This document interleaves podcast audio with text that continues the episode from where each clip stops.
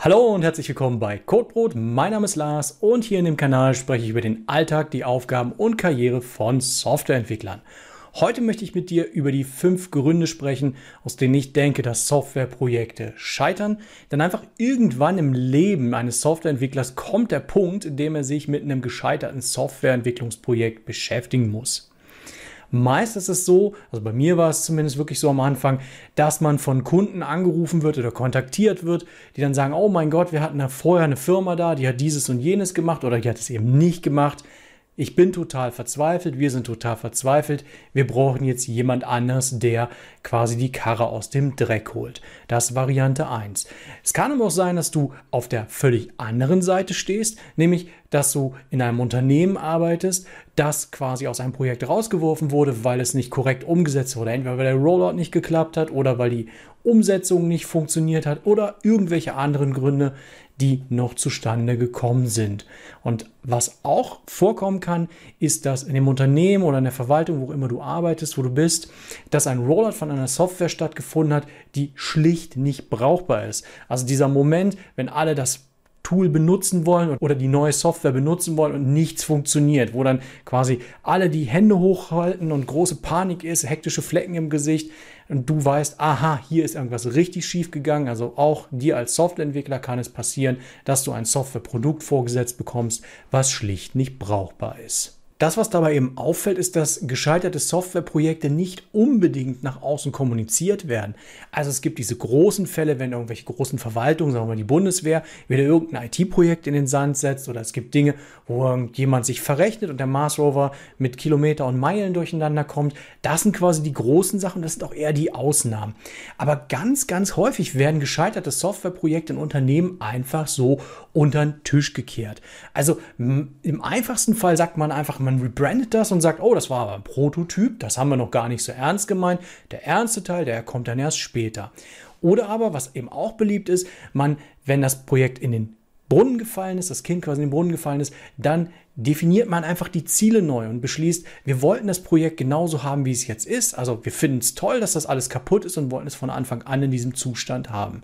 Das macht man im Endeffekt, damit sich die jeweiligen Stakeholder einfach schützen. Verantwortung ist hier ein großes Thema, beziehungsweise nicht Verantwortung übernehmen gegenüber eben Stakeholdern oder wer auch immer die Geldgeber nachher sind. Eins kann ich dir vorweg sagen, das ist auch der Grund, warum ich diese fünf Gründe aufliste. An dem individuellen Softwareentwickler liegt es in der Regel nicht. Also das ist der ganz große Ausnahmefall, dass also ein einziger individueller Softwareentwickler ein großes Softwareentwicklungsprojekt zu Fall bringt.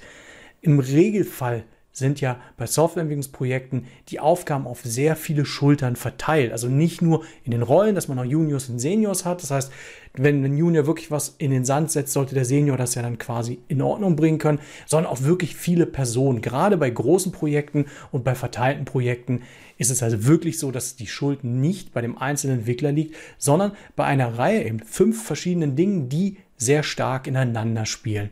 Fangen wir mit dem ersten an und das ist ähm, schon eben das, wo das Projekt anfängt und das ist das Requirements Engineering. Und häufig wird die, werden die Requirements, die Anforderungen falsch und unvollständig aufgenommen.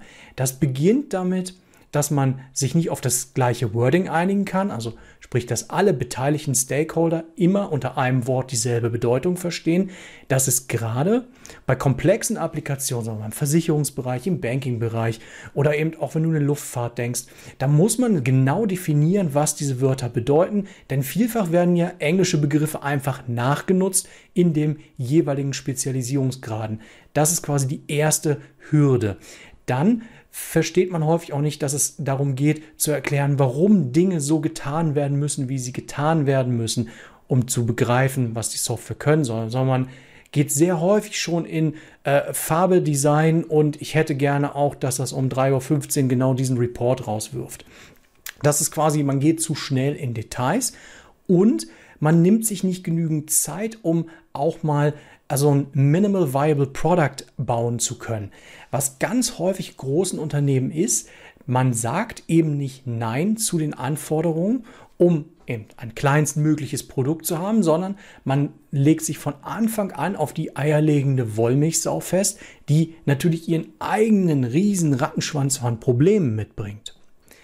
Und das gehört eben zum falschen Aufnehmen. Im Idealfall wird wirklich abgeklopft, wird ein Minimal Viable Product gemacht und wird gesagt, Mensch, wir fangen dann nochmal zu einem späteren Zeitpunkt an, das nochmal neu aufzuwickeln. Dann ist es eben auch so, dass häufig Produkte, gerade bei großen Unternehmen und auch äh, im öffentlichen Bereich, nicht unbedingt für die Kunden entwickelt werden, sondern sie werden dafür entwickelt, Prozesse in den jeweiligen Unternehmen, in den jeweiligen Strukturen in der Software abzubilden.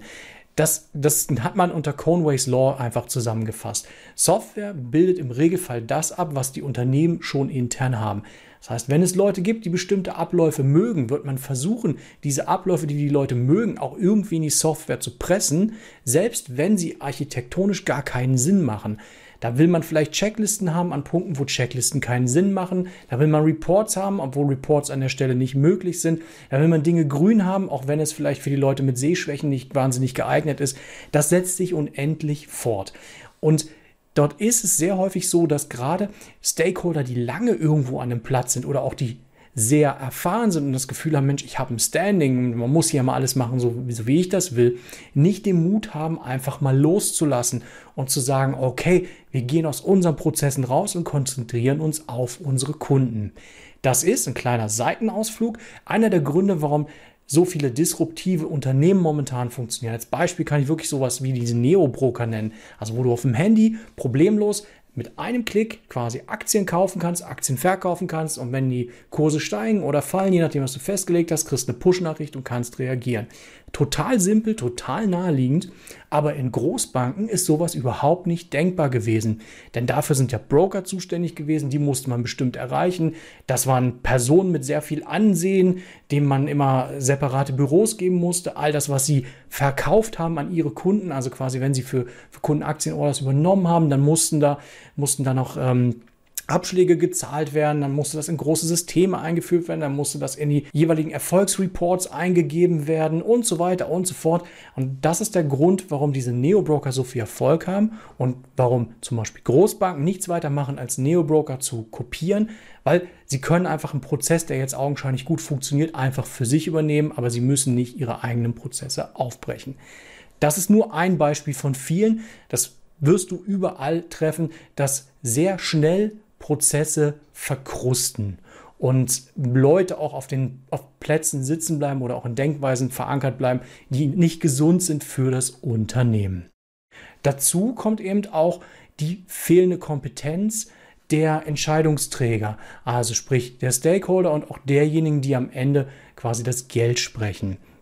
Denn sie hören ganz häufig nicht auf Spezialisten. Und der Grund, warum sie das nicht tun, ist halt zweischneidig. Zum einen ist das so ein Ding, ähm, gerade in hierarchisch geführten Unternehmen hat man das Gefühl, dass man eben nicht auf die Spezialisten, die im Regelfall Hierarchiestufen niedriger sind, hören kann, weil die sind ja eben nicht mit mir auf einer Augenhöhe. Die sind nicht dort, wo ich bin.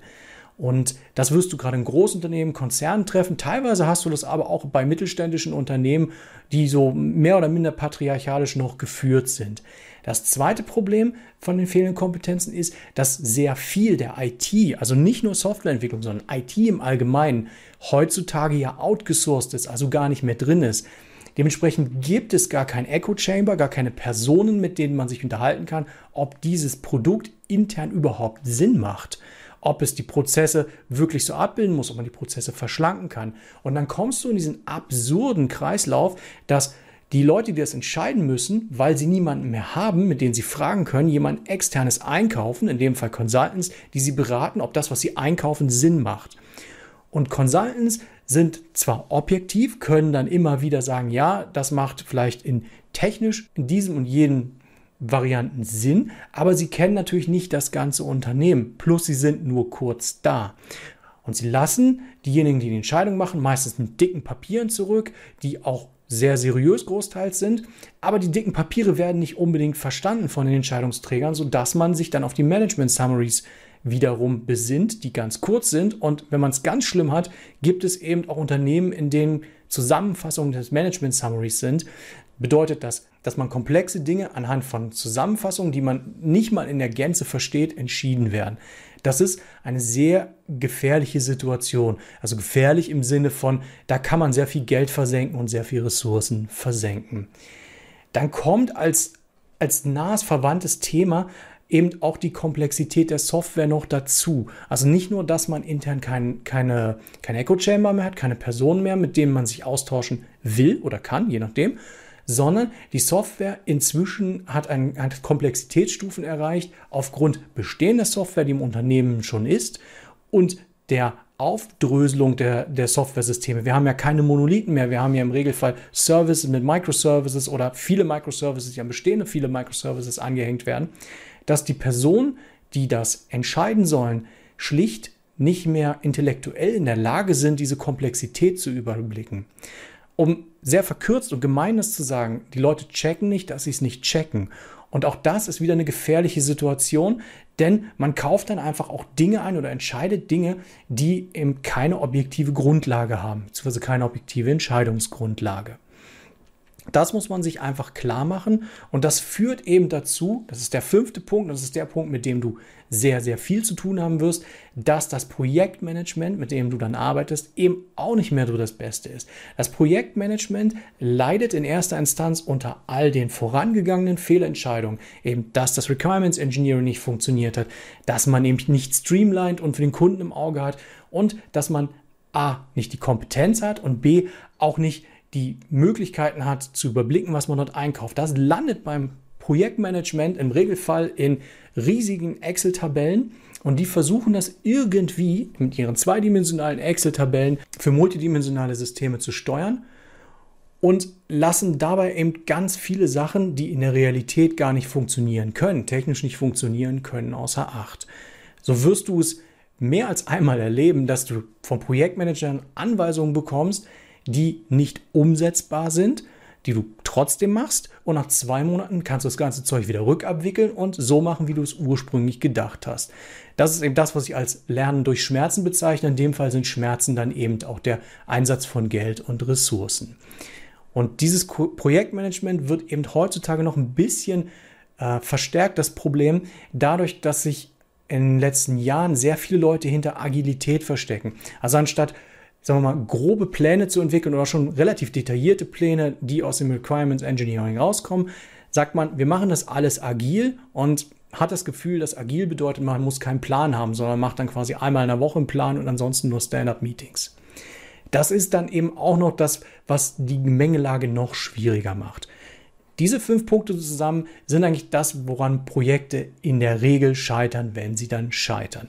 Heißt nicht, dass alle Projekte scheitern, aber die, die scheitern, kannst du eigentlich relativ gut, zumindest die ich gesehen habe, immer an diesen Dingen abhaken. So, das wäre es, was ich, was ich dir mitgeben würde. Das ist das, was mir über die Jahrzehnte jetzt aufgefallen ist. Wenn du denkst, ich habe noch was vergessen, dann schmeiß es mir doch bitte unten in die Kommentare rein. Bin ich sehr dankbar. Aber ich finde es einfach ein sehr schönes Thema und das ist auch ein Thema, was man so ein bisschen als, ich nenne es mal, Psychohygiene für, für uns selbst als Softwareentwickler immer mal wieder anschauen muss.